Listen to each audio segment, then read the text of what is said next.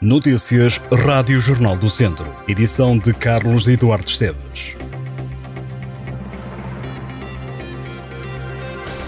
Vai a sepultar esta terça-feira à tarde Cátia Frada, mulher de 34 anos que morreu em França enquanto trabalhava na Penha do Morango. O corpo de Cátia Frade chega a Lubelho do Mato, no Conselho de Mangualde. Durante a manhã desta terça-feira, a cerimónia fúnebre acontece às 5 da tarde. A mulher foi atropelada pelo patrão na exploração agrícola onde trabalhava na apanha do morango na região de Nova Aquitânia. O homem terá feito marcha atrás sem se aperceber da presença de Kátia. As autoridades francesas abriram um inquérito para determinar em que circunstâncias ocorreu o acidente. Kátia Frade vivia em Lubelho do Mato com o marido e os cinco filhos, o mais novo com um ano e meio. A situação desta família está a ser acompanhada pelos serviços sociais da Câmara de Mangualde. Um homem de 30 anos foi detido pela PSP em Viseu por ameaçar várias pessoas na zona da Sé. O suspeito não chegou a agredir ninguém, mas ameaçava e coagia com recurso a uma faca de cozinha. Quando se deslocou ao local, a PSP interceptou o homem que ainda se fazia acompanhar pela faca. Acabou detido. Uma das vítimas apresentou queixa junto das autoridades, o que acabou por sustentar a detenção do suspeito. Vivem-se dias difíceis na secção de handball do Académico de Viseu. O clube desceu à segunda divisão no sábado e dois dias depois o treinador Rafael Ribeiro confirmou ao Jornal do Centro que não vai continuar à frente da equipa. O técnico acrescenta não ter dúvidas de que foram feitas omeletes sem ovos.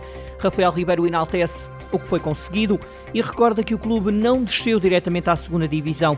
No lote das contrariedades que diz terem aparecido ao longo do percurso, Rafael Ribeiro acrescenta as baixas no plantel, para além do fraco investimento e da interioridade. O Académico de Viseu desceu este sábado à segunda divisão de handball, depois de perder com o Avanca no play-off de despromoção. O clube joga o segundo escalão do handball português na próxima época. Rafael Ribeiro não vai orientar a equipa.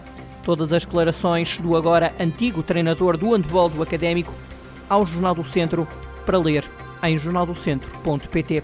E ainda na atualidade academista, em dois dias, três jogadores tornaram público que vão deixar a equipa de futebol sénior. O primeiro a revelar que vai abandonar o clube foi Tiago Mesquita.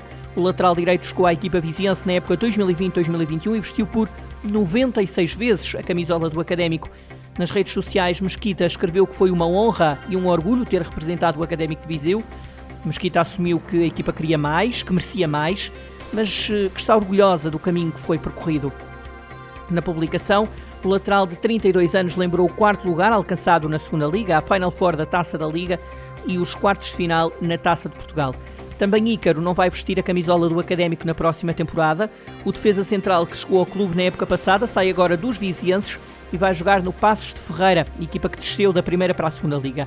O jogador vai marcar então o encontro com os vizienses na próxima época, já que pacenses e academistas se vão defrontar no segundo escalão do futebol português. Durante a tarde desta segunda-feira, Ricardo Janota revelou que vai abandonar o académico. O guarda-redes de 36 anos estava há cinco épocas consecutivas no clube viziense. Na hora da saída, o Guardião escreveu no perfil de Facebook que chegou o dia de dizer adeus.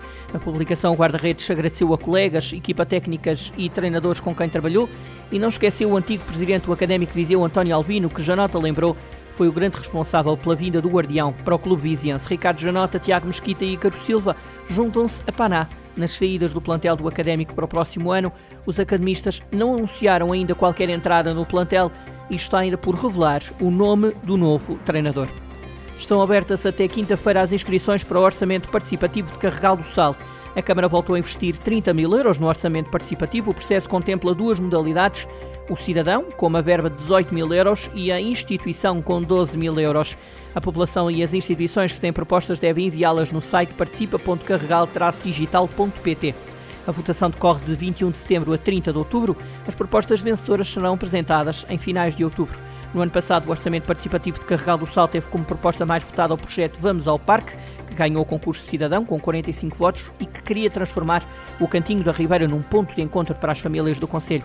Já na modalidade instituição, ganhou a proposta Apoiar para Capacitar Crianças e Jovens com Deficiência, que teve 498 votos, propunha sessões de terapia assistida por cavalos a crianças e jovens com deficiência na Quinta do Pombal, em Beijós, e também atividades de tempos livres durante as férias de verão.